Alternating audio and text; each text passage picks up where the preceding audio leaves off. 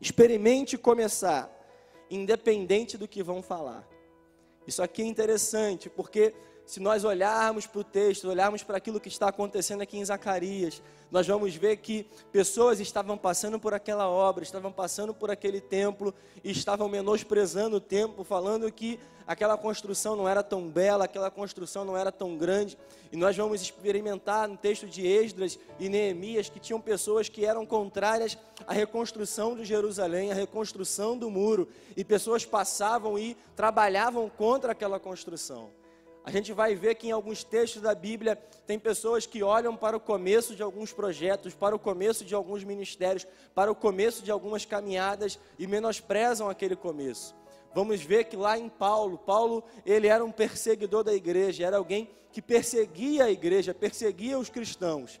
E quando ele se encontra com Jesus, quando Jesus se encontra com ele no caminho de Damasco, nós vamos ver que Paulo ele inicia uma nova vida, inicia um novo projeto, uma nova caminhada.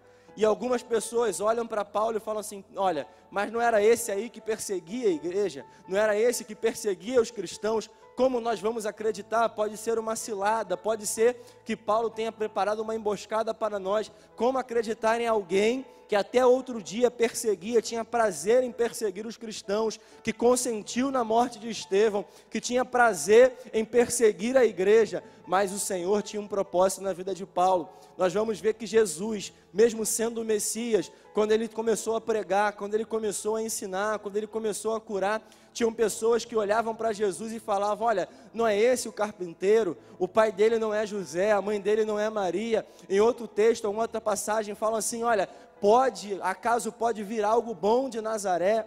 Ou seja, aquelas pessoas menosprezaram o próprio Messias, o próprio Filho de Deus. Pessoas falaram de Jesus, acharam que Jesus não tinha capacidade de fazer aquilo que ele foi chamado para fazer. Pessoas duvidaram daquilo que Jesus foi chamado para fazer. Pessoas duvidaram daquilo que Paulo tinha para fazer em sua vida. As pessoas vão duvidar daquilo que o Senhor te chamou para fazer. As pessoas podem duvidar daquilo que o Senhor mandou você começar. As pessoas podem pensar que você está querendo fazer algo que não é para você fazer. Mas se você está debaixo do propósito divino, se você está debaixo daquilo que o Senhor te chamou para fazer, se você está debaixo da vontade de Deus, eu tenho certeza que mesmo que falem, mesmo que pensem, mesmo que menosprezem, mesmo que desprezem aquilo que você está começando, o Senhor é fiel para te fazer concluir aquilo que ele começou na sua vida.